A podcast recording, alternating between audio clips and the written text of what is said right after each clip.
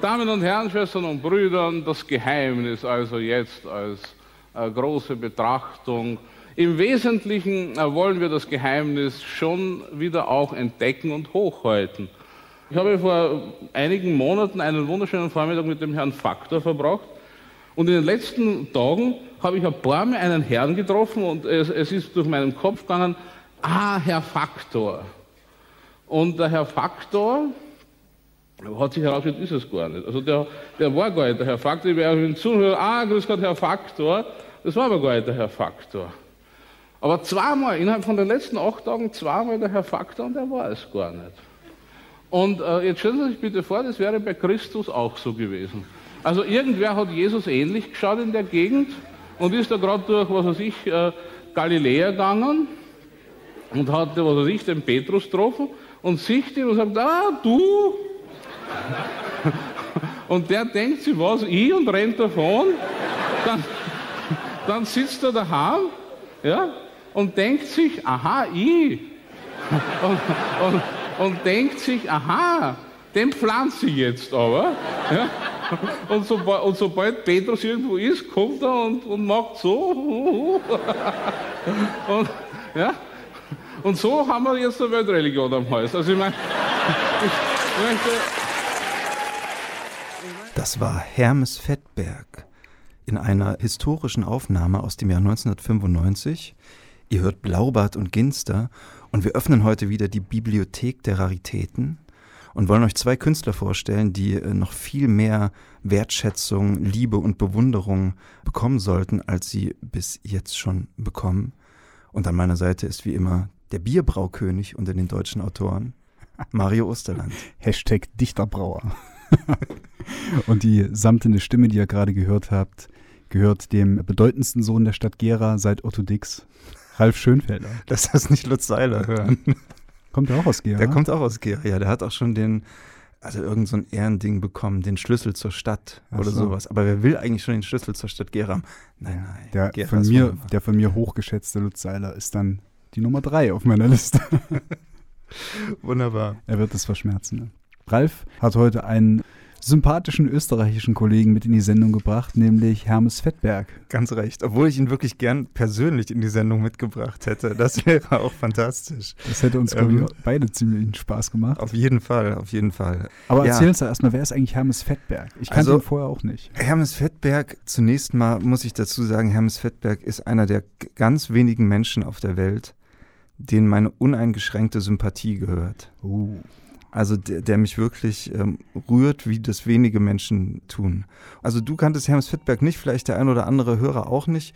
Hermes Fettberg ist Performance-Künstler, Autor von vor allem von Kolumnen. Er ist Schauspieler, er ist äh, wahrscheinlich am bekanntesten als Talkshow-Moderator und Vielleicht, um das gleich vorwegzunehmen, was, was in jeder dieser Kunstformen ihn besonders ausmacht, ist, dass er eine, eine Verbindung gefunden hat in seiner Kunst von Katholizismus, Homosexualität, Sadomasochismus, sagen wir mal so der Poesie einer gescheiterten Existenz und das alles verrührt mit ganz viel wunderbarem äh, österreichischen traurigen Charme. Das vielleicht so mal vorausgeschickt. Und vereint mal, damit, damit wir wissen, wo wir sind hier. Und vereint damit schon irgendwie ziemlich viele, ich will nicht, ich weiß, Klischee ist nicht das richtige Wort, aber irgendwie so hm, abgefahrene äh, Komponenten, die man doch irgendwie mit Österreich auch in Verbindung bringt. Ja. Oder? Also man hat immer so das Gefühl, dass irgendwie die, die, die Deutschen, die machen halt irgendwie so einen starren Kulturbetrieb runter und die Österreicher, das ist so die Republik der Freaks, oder? Also ja, ohne, dass ich das jetzt despektierlich meine. Also ja, nee, eher so die, klar, ja. Ja, die Paradiesvögel vielleicht, ich weiß nicht. Ja, das, das kann man vielleicht so sagen, genau. Ja, und also, um so ein bisschen kurz nachzuerzählen, wer, Hermes Fettberg ist und äh, wie er so das geworden ist oder wie, was so sein Lebenslauf war. Also er hat dann er hat später den, das Bonmot geprägt, dass also schon seine prekäre Existenz schon durch seine Herkunft vorgegeben war. Er stammt nämlich aus Unternalb in Niederösterreich. Hm. Klingt, das, klingt nicht gerade mondän. Was soll man da machen? Was soll man da machen? Er hat eigentlich am Anfang äh, zunächst eine ein relativ bürgerliche Existenz geführt, ein bürgerliches Leben, hat bei einer Bank gearbeitet, äh, bei der Landesregierung von Niederösterreich. Er war Pastoralassistent wollte eigentlich auch äh, Priester werden, hat es aber nicht geschafft, weil er die Matura nicht geschafft hat und hat eigentlich ja zu dieser Zeit also schon mit Depressionen gekämpft, mit Geldknappheit, also konnte nicht gut mit Geld umgehen, hat immer Schulden gemacht, hat so eine Fresssucht eben auch bekommen, viel, viel Gewicht zugenommen, so ein bisschen eine Messi-Persönlichkeit entwickelt. Da kommt echt viel zusammen. Da kommt viel also zusammen. Viele Neurosen kommen da zusammen. Was vielleicht aber für ihn das Schwierigste war in seiner Situation, ist, dass er äh, seine Homosexualität entdeckt hat. Und das war natürlich sowohl als Pastoralassistent als auch, naja, mhm. in, in, auf dem österreichischen Land nicht so optimal für ihn. Mhm. Ne? Und er hat da wirklich ein sehr prekäres Leben geführt, viele auch Psychotherapien und so weiter gemacht, immer wieder gescheitert an allem Möglichen und hat dann irgendwann in den 80er Jahren es geschafft, sozusagen das umzukehren und diese Existenzform irgendwie anzunehmen und äh, da in die Offensive zu gehen. Das ist ja auch das Einzige, was man eigentlich machen kann. Also auch das finde ich an ihm ganz bewundernswert und schön. Und er hat dann also begonnen, also seine ist, hat dann in Wien gelebt, hat sich dann auf den Pissoirs darum mhm. getrieben mhm. und dann begonnen, zum Beispiel so Vereine zu gründen. Die Libertine Sadomasochismus-Initiative ist eins davon, das hat so wunderbare Namen. EV? EV, natürlich EV. Die Polymorph-Perverse Klinik. Und dann ging eigentlich seine Karriere als Publizist los beim Falter. Das, der Falter ah, ist ja ein ja, Wiener ja. Stadtmagazin. Und er hat eigentlich damit begonnen, am Anfang Inserate zu schalten aber eben nicht so als, weiß ich auch nicht, Berufssuche oder so, sondern wirklich Kolumnen als Inserate.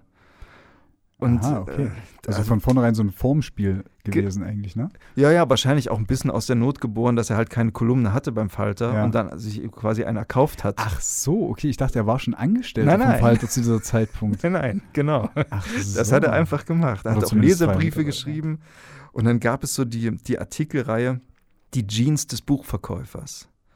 Und es ging also darum, dass er unsterblich in einen Buchverkäufer verliebt war, der immer ganz enge Blue Jeans getragen hat hm. und dessen Nähe gesucht hat, aber eben sich nie getraut hat, den anzusprechen. Und, und, und der nächste Schritt war dann so, dass er begonnen hat, Performances zu machen, also ein bisschen eine Verbindung zur Theaterszene zu finden und dann wunderbare Performances gemacht hat, zum Beispiel eine in einer Galerie, die dann komplett mit Matratzen und Decken ausgelegt wurde und hier und da Kondome und Gleitmittel verteilt.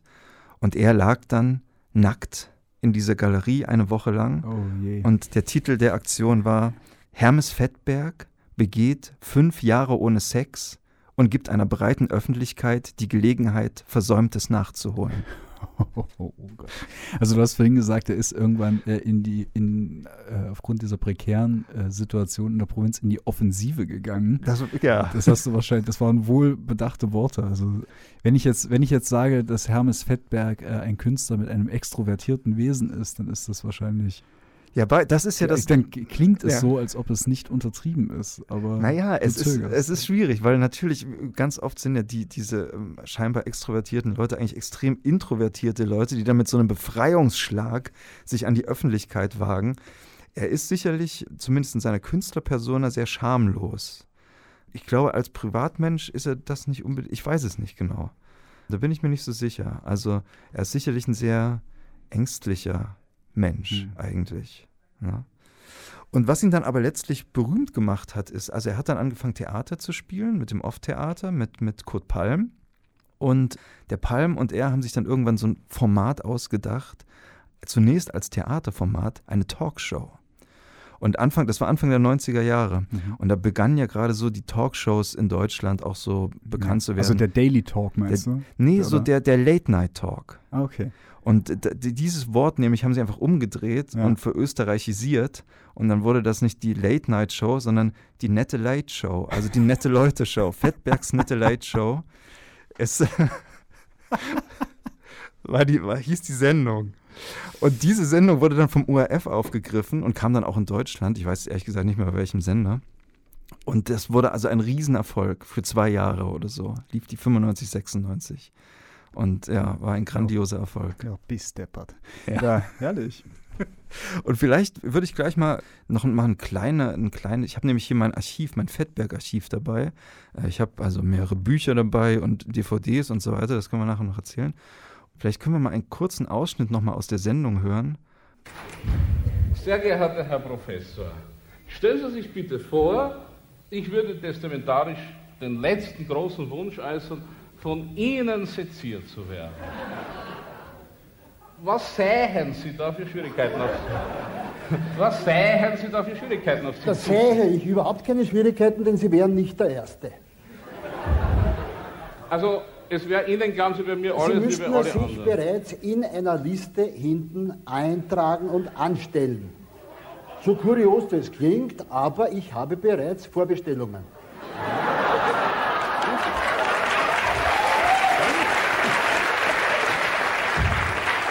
Wie Das ist viele? ganz einfach. Wie viele? Das ist ganz einfach. Beispiel. Äh, Jemand, äh, Moment, der... Moment, entschuldigen Sie, ich beginne jetzt darüber nachzudenken. Äh, wir sterben ja nicht in der Reihenfolge unserer Anmeldung.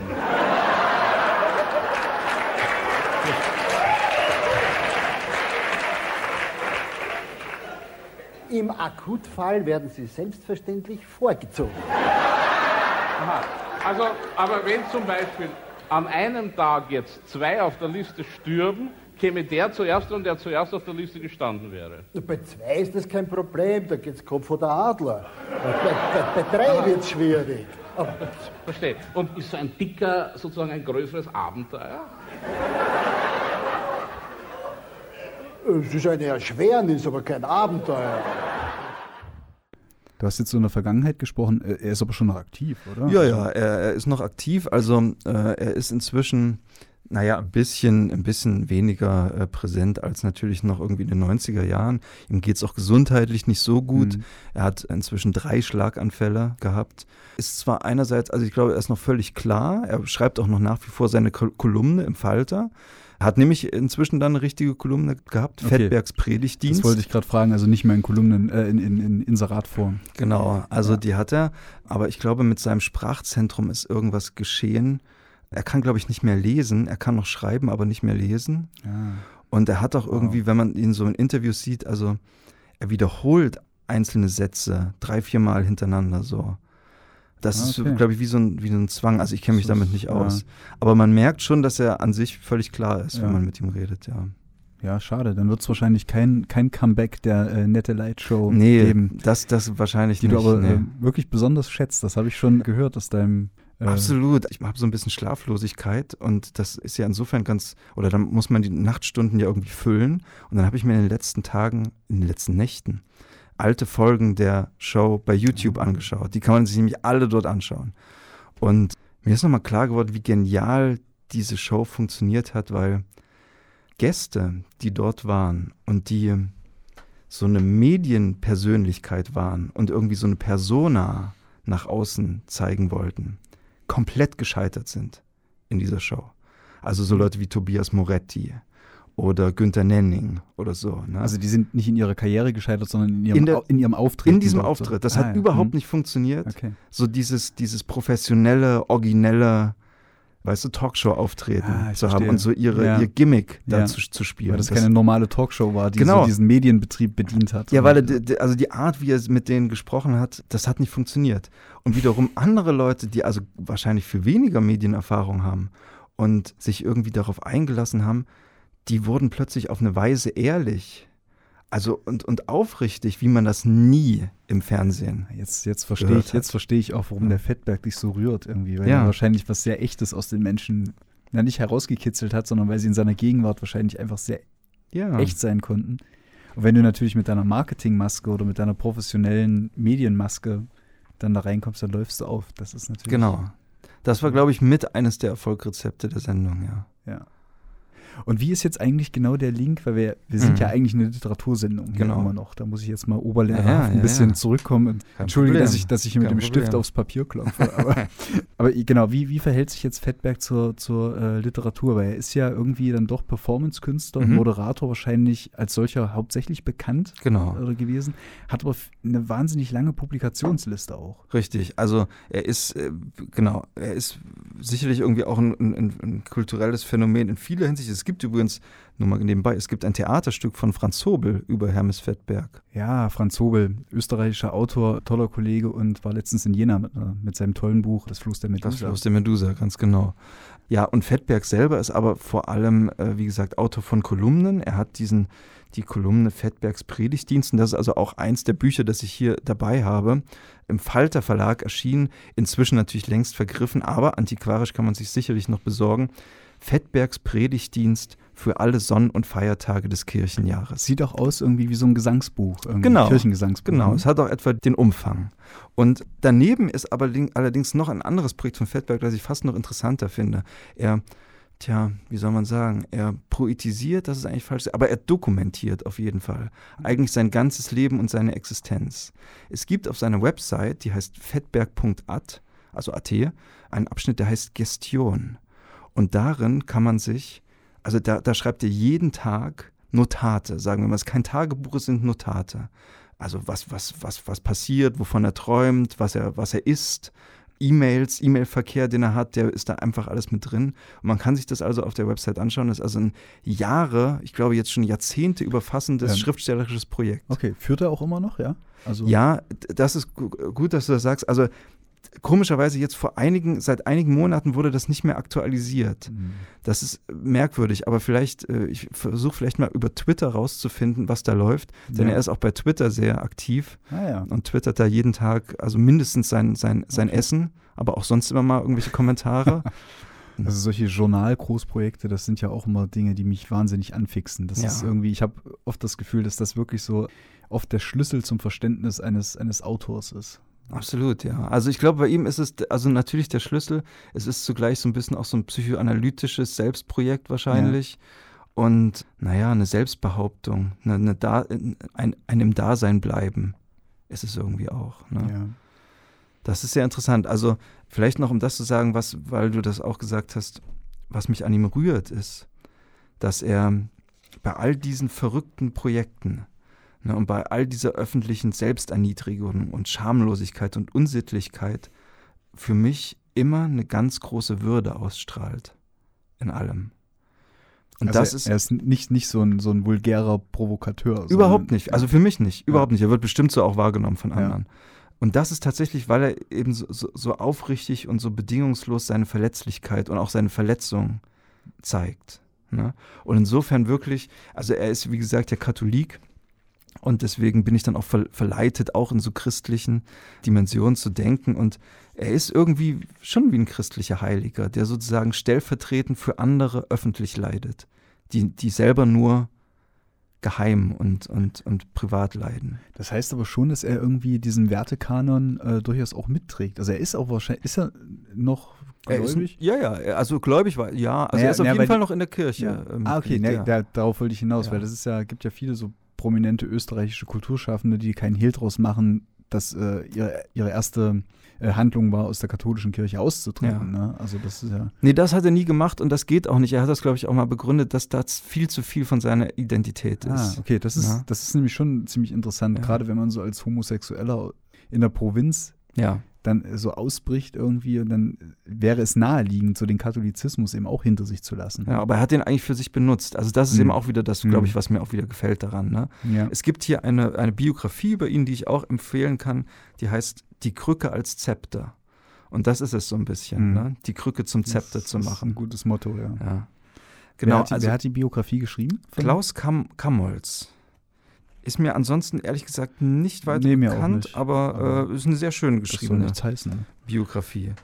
Und ähm, es gibt auch noch einige Filme über Fettberg. Zum einen von Kurt Palm den Film Hermes Fettberg Elender und zum anderen den Film Der Papst ist kein Jeansboy. Und in diesem Film. Oh, da ähm, kommt der Jeansboy wieder. Da kommt der Jeans Wie ist das, wie ist das Jeansboy ist seine große okay. äh, Faszination. Das, ja. das wäre jetzt die Frage gewesen, wie ist das mit den wiederkehrenden Motiven? Ja, ja. Ähm, der man, Jeansboy, ja. die, die, die jungen Ärsche in den Jeans, ja. das ist so, das ist die Sehnsucht, der Sehnsuchtsort. Verstehe. Ja. Aber äh, ja, aus diesem Film, vielleicht wird das vielleicht auch gleich noch klarer, aus diesem Film würde ich gern einen kurzen Ausschnitt ja, sehr gerne. Bringen. Josef Hader, wie gesagt, der ja wunderbarer Schauspieler ist, liest diese Texte Und ich habe da ähm, so eine kleine Kompilation aus dem Film gemacht, die viele von diesen Leitmotiven aufgreifen, wo wir, glaube ich, einen guten Eindruck von der Literatur bekommen. Also viel Vergnügen jetzt mit Hermes Fettberg, Josef Hader und Auszügen aus dem Film Der Papst ist kein Jeansboy. Genosse Kafka wollte, dass alles je von sich Gegebene unbedingt verbrannt wird. Ich will, obwohl alles erbärmlich ist, was ich von mir gebe, will, dass alles unbedingt ewig erhalten bleibt. Ein Tipp an mich. Was ich daher tipp, ist eine Grundreinigung der Seele, Ich-Kunde. Indem ich daher tipp, therapiere ich meine Ich-Kunde. Gestionieren ist eine Art große freudianische Analyse für Arme. Wie jetzt nun die Grundreinigung mir geschehen wird. Freitag, 4.2.2011, 6.43 Uhr. Ich, der nichts mehr im Detail mitkriegt seit meinen Schlaganfällen, im Netz sitz allein daheim und höre Ö1 ununterbrochen ab. Denn wir sind im Netz daheim eigentlich. Die Diagonale meiner Einsamkeit und meiner Bekanntheit ist sensationell eigentlich. Selbst für den einfachsten Satz musst du den Mut haben, ihn zu formulieren. Im Moment ist nichts da. Und ich habe in der Tat der Welt nichts mitzuteilen. Mittagessen 27.01.2011 Essen auf Rädern, Grießnockerlsuppe, Genussrahmlinsen, Serviettenknödel, Kompott.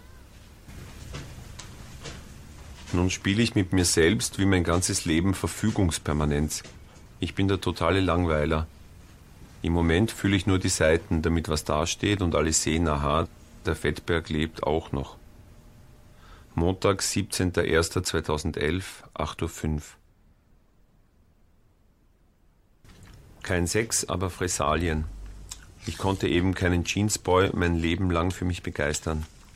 Es könnten Religionen ohne Ende sich etablieren, aber libertinärer Sex thront darüber. Augen, die einander begegnen, schmusen und wissen es in dem Augenblick. Freiheit ist der Globus. Samstag, 1.1.2011, 8.51 Uhr.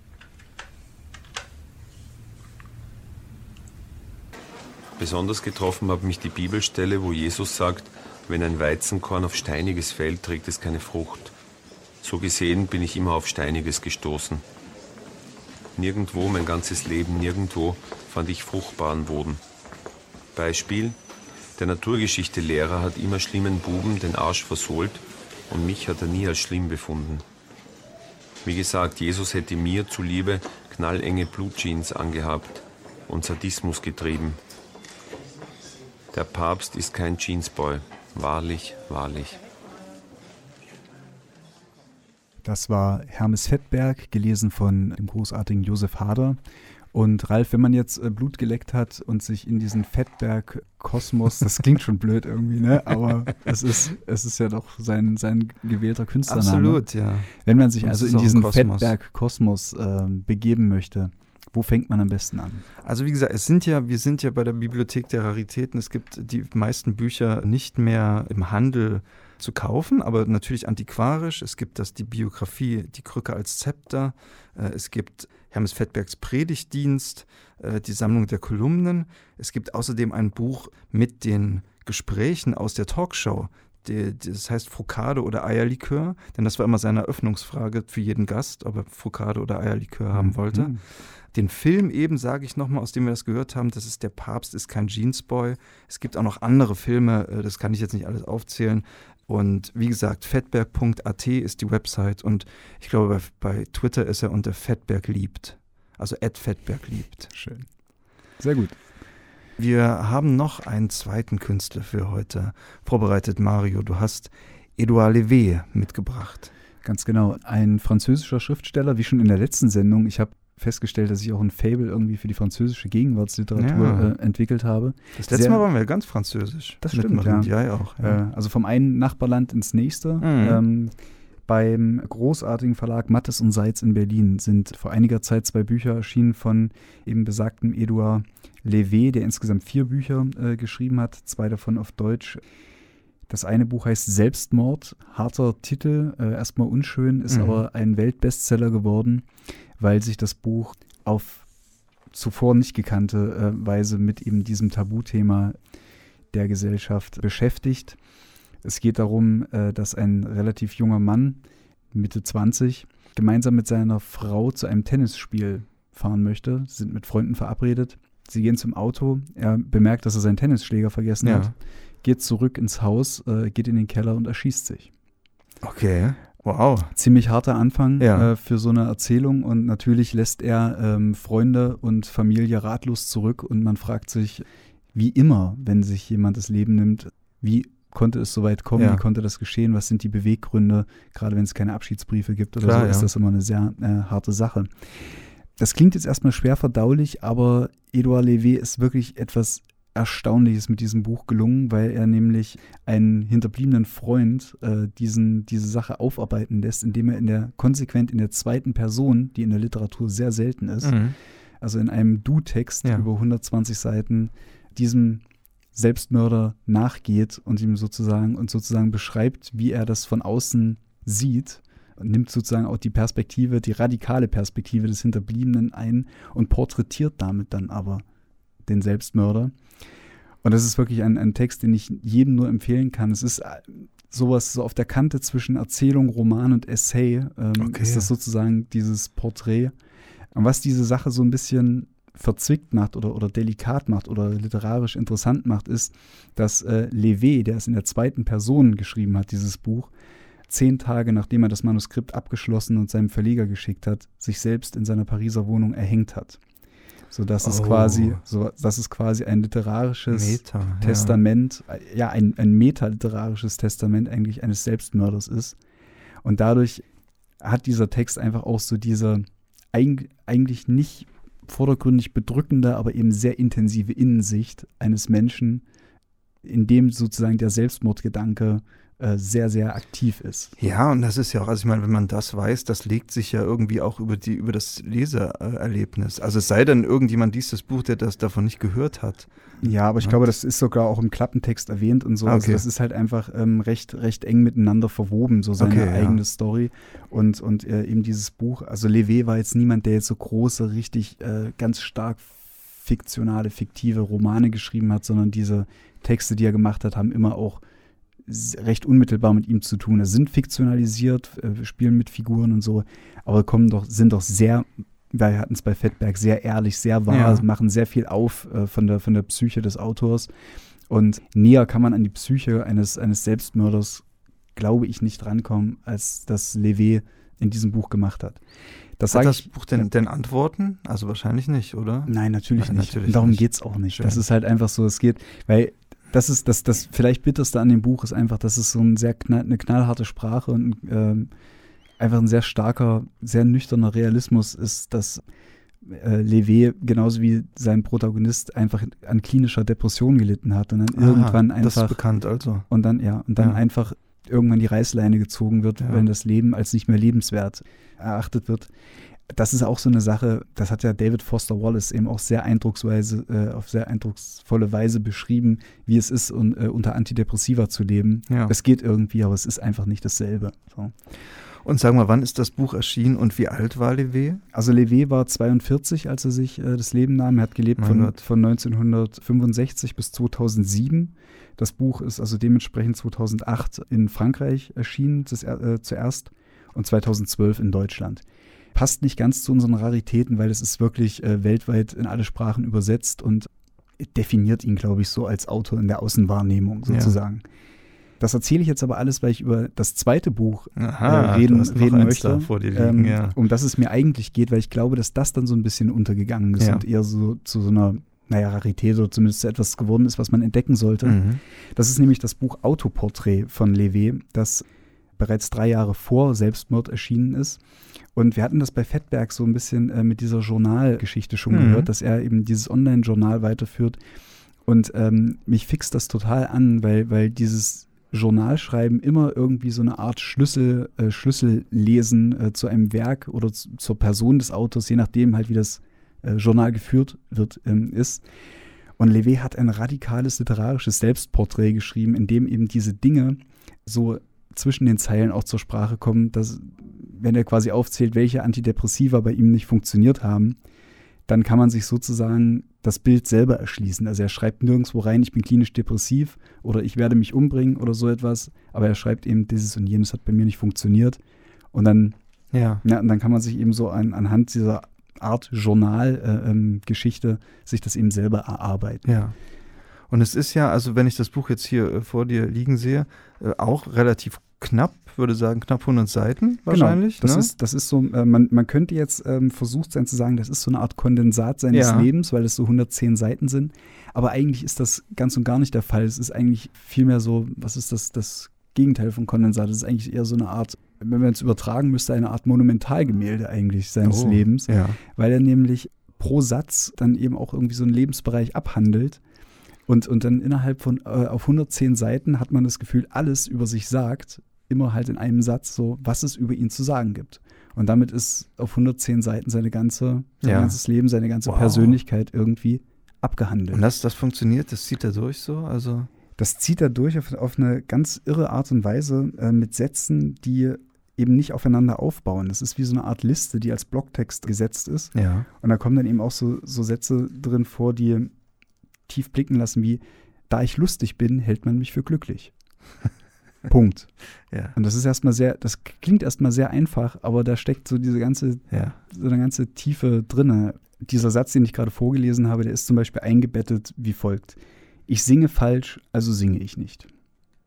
Da ich lustig bin, hält man mich für glücklich. Ich hoffe, nie ein Ohr auf einer Wiese zu finden. Ich mag Wörter nicht mehr als Hämmer oder Schrauben. Ich kenne die Green Boys nicht. In den Schaufenstern angelsächsischer Länder lese ich Salé auf Französisch. Dreckig. Nee, Sal wird das dann ausgesprochen. Mhm. Aber man kann sich eben einen Eindruck machen. Das ist ein, ein recht, ähm, man könnte jetzt denken, monotones Abarbeiten, aber es ist, es variiert dann immer zwischen recht tiefgründig, dann so oberflächlicher Betrachtung, dann wird er wieder witzig und Ja. so. Und so meandert das immer weiter. Dann gibt es eine kleine Ähm. David Lynch-Anspielung mit dem Ohr auf der Wiese. Weiß man nicht. Ich denke, das weiß wird es sein nicht, oder so. aber- Auf jeden ja. Fall ist der, ist der Rezeptionskosmos äh, von, von Levé halt ähm, recht groß, weil das Interessante ist, äh, er ist auch nicht ähnlich wie Fettberg, aber dann doch ganz anders, äh, eigentlich nicht genuin Schriftsteller äh, Mhm. gewesen, sondern er hat recht, äh, er hat irgend, irgendwas äh, Ökonomisches auf so einer Wirtschaftshochschule äh, Hochschule studiert und nach dem Studium äh, angefangen, sich als Autodidakt das Malen beizubringen. Er war eigentlich Maler. Ach was. Ähm, ist dann Anfang der 90er, wenn ich das jetzt, nee, Anfang der 90er hat er angefangen zu malen und irgendwann später hatte er dann äh, so eine zweimonatige Indienreise gemacht, die ihn derartig beeindruckt hat, dass er ähm, beschlossen hat, ähm, mit dem Fotografieren anzufangen und hat seine ganzen Gemälde verbrannt. Damit war das Kapitel ähm, Radikal. ja, damit war das Kapitel Bildende Kunst abgeschlossen. Dann hat er als Fotograf gearbeitet und ist durch die USA gefahren und hat in der USA alle Städte fotografiert, die Namen haben nach Städten, die in anderen Ländern existieren. Also sozusagen, es gibt ja ein Paris in Texas oder Ja, ja. ähm, ein Stockholm irgendwo in, glaube ich, South Dakota oder irgendwo. Und als er das gemacht hat, ist dieses Autoporträt-Journalbuch quasi entstanden Auf dieser Reise. auf dieser Reise Aha. und so verweben sich quasi die Künste bei, bei Levé mit, miteinander. Und während man, glaube ich, heutzutage glaubt, dass dieses Selbstmordbuch, so dieses Vermächtnis oder Testament oder wie man das äh, auch nennen will von Levé ist, halte ich eher dieses Autoporträtbuch für das, das wahre ja, Destillat dessen, was von, was von ihm bleibt, weil der auch diese biografischen Entwicklungen von ihm als bildender Künstler, als Fotograf eben auch mit Eingang finden. Ach so, okay. Und was das Ganze so lesenswert macht, ist, dass ich habe in diesem ganzen Buch habe ich ständig irgendwie so Sätze markiert und Kreuze an die Seite gemacht. Alles so Das ist Dinge, ein gutes Zeichen ja, immer, ja. aber alles so Dinge natürlich, die ich so als Leser auch auf mich beziehen kann, wo ich mich dann so Mm. verstanden fühle und mir denke so, genau das hast du auch schon mal gedacht oder genau so siehst du die Dinge auch oder genau das ist vielleicht eine Antwort oder eine Art von Umgang mit einem Problem, das sich mir auch schon mal gestellt hat. Und ich bin fest davon überzeugt, dass wenn jetzt ein anderer dieses Buch liest, er natürlich andere Sätze markiert, Ja. aber nicht weniger Markierungen macht. Mhm. Und deswegen glaube ich, dass je nach Leser sich eben, ähm, das ist ja ohnehin in, in dem Buch so, aber hier, glaube ich, funktioniert das ganz besonders gut, dass jeder Leser sozusagen sein eigenes Autoporträt mitliest Wow, Und sich okay, dann- das sich- ist natürlich. und sich dann aufgrund dieses, dieses, ja. dieses literarischen Selbstporträts so ein Selbstporträt des Lesers ergibt. So, also diesen Effekt hatte das auf jeden Fall bei mir, ja. als ich das gelesen habe, äh, in stürmischen Nächten auf der Burg Ranis im Übrigen. Wirklich? Ach, hast du das in der, äh, in der Autorenwohnung auf Burg Ranis Da hatte ich gelesen? das dabei, ja. ja das cool. war, war eine sehr fruchtbare Lektüre auf jeden Fall. Ja. Und würdest du denn einen der Sätze, die du dir angestrichen hast, verraten? Ich, also so als, als ähm, ist ja kein Geheimnis, dass ich selber eben auch ähm, als Autor tätig bin. Nee, das, das wissen wir. Und ähm, wie gesagt, ne? Genau. Der, und da gab es und da gab's eine ganz und da gab es eine ganz wichtige Sache, weil ich äh, bin ja selber auch so ein Journalschreiber mhm. und, und führe ja immer, also eigentlich nicht Journalschreiber, aber ich fülle halt äh, Notizbuch um Notizbuch und äh, kriege aber keine größeren Erzählzusammenhänge fertig, weil ich weil ich oft irgendwie so an so Plot-Dingen deswegen scheitere, weil es mich nicht interessiert, weil ich dieses mhm. String, weil mich dieses stringente Erzählen irgendwie nicht, nicht so anfixt. Und dann habe ich irgendwie, als ich wahrscheinlich auch auf der Burg Ranis irgendwie mal wieder in irgendeinem Erzählzusammenhang gescheitert bin oder es einfach nicht äh, interessant fand, habe ich dann bei, bei Levé folgendes gelesen. Ich schreibe keine Erzählungen. Ich schreibe keine Romane. Ich schreibe keine Novellen. Ich schreibe keine Theaterstücke. Ich schreibe keine Gedichte. Ich schreibe keine Krimis. Ich schreibe keine Science Fiction. Ich schreibe Fragmente. Schön. Da habe ich mir zwei Ausrufezeichen an die Seite gemacht. Also kann, kann man sich, glaube ich, vorstellen, also, ja. was das bedeutet. Und das ist so, aber nicht nur bezogen auf künstlerische Produktion, sondern wirklich auch auf ganz elementare äh, Lebensfragen eben. Also kann man sich natürlich vorstellen, auch wenn, wenn ein Mensch, der mit einer psychischen Erkrankung kämpft, dass er sich da auch ganz andere Fragen stellt. Und so ist das einfach so, dass, dass man, glaube ich, als Leser da einen ganz natürlichen Zugang zu diesem Text findet. Also ein kommunikativer Text für, für die Leser. Ja. Unbedingt. Das ja. ist schön. Das ist ganz wichtig sowieso bei ja. Kunst, dass sie kommunikativ bleibt. Der Text, für, für mich jedenfalls. Ja, der Text spricht halt die ganze Zeit radikal ich und meint damit, ja. und damit meint sich der Autor auch immer selbst. Also ja. hier gibt es keine Fiktionalisierung hin zu einer Figur oder so. Mhm. Aber indem dieser Text die ganze Zeit ich, ich, ich, ich, ich sagt, habe ich so das Gefühl, ist der Leser umso mehr gezwungen, eben dann auch ich, ich, ich zu denken, mhm. wenn er liest und sozusagen rückzuprojizieren, äh, wie würde ich mich denn verhalten ja. oder wie ist es dann bei mir? So. Dann ist vielleicht tatsächlich in dem Selbstmordbuch mehr du äh, im Sinne des Autors. Genau. Also im ganz Sinne genau. von das ist genau und das ja. ist dieser dieses, das ist dieser Perspektivtwist zwischen ja. diesen beiden Büchern. Deswegen habe ich sie auch beide mit in die Sendung gebracht, weil ich glaube, dass sie sich unbedingt aufeinander beziehen lassen, wenn man sozusagen dieses Autoporträt wiederum äh, als als Ich-Schlüssel zu diesem gemeinten Du auf, äh, äh, im Selbstmord äh, projiziert sozusagen ja. oder anwendet, oder, ja. äh, wenn man so will. Ich würde jetzt ganz gerne noch so eine, so eine Passage vorlesen, wo das quasi deutlich wird, dass es sich also nicht nur mit diesen äh, künstlerischen Reflexionen umgibt, sondern dass es eben auch so ein Schlüsseltext ist hinsichtlich eben seiner, seines Kampfes mit den Depressionen. Ja, schieß los. Das abrupte Ende eines Maschinengeräuschs kann mich aufwecken. Immer wenn ich vorhatte, mich umzubringen, habe ich versucht, ein Testament zu verfassen, habe aber mittendrin aufgehört. Ich bin ein guter Zuhörer. Ich denke nicht, dass die Dinge früher besser waren oder irgendwann sein werden. Einer meiner Freunde ist tot. Keine meiner Freundinnen ist tot. Ich habe viel Zeit mit dem Versuch vergeudet, gut in Mathematik zu sein.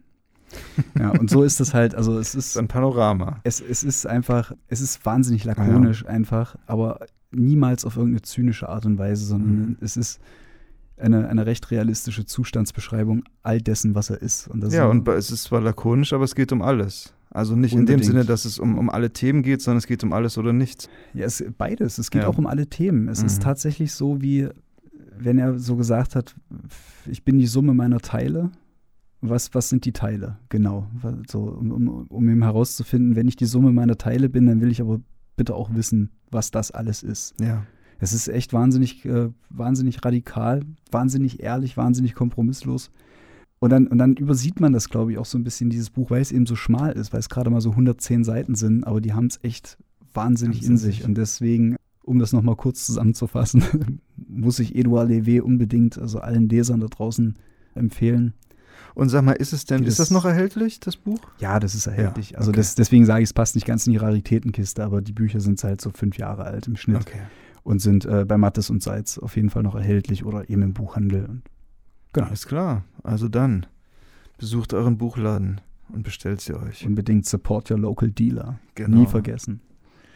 Und damit sind wir am Ende der Sendung ange angelangt und äh, Mario Osterland mein geschätzter Moderationskollege. Was hören wir denn als Rausschmeißer Hat das noch? Recht des letzten Liedes. Er hat das Recht des letzten Liedes. Ich habe mir etwas ausgesucht, das passend zu Edouard Levé ist, aber doch ein bisschen äh, optimistischer als seine Texte und seine Geschichte. Farin Urlaub Racing Team mit dem Lied Karten. Macht's gut, bis nächsten Monat.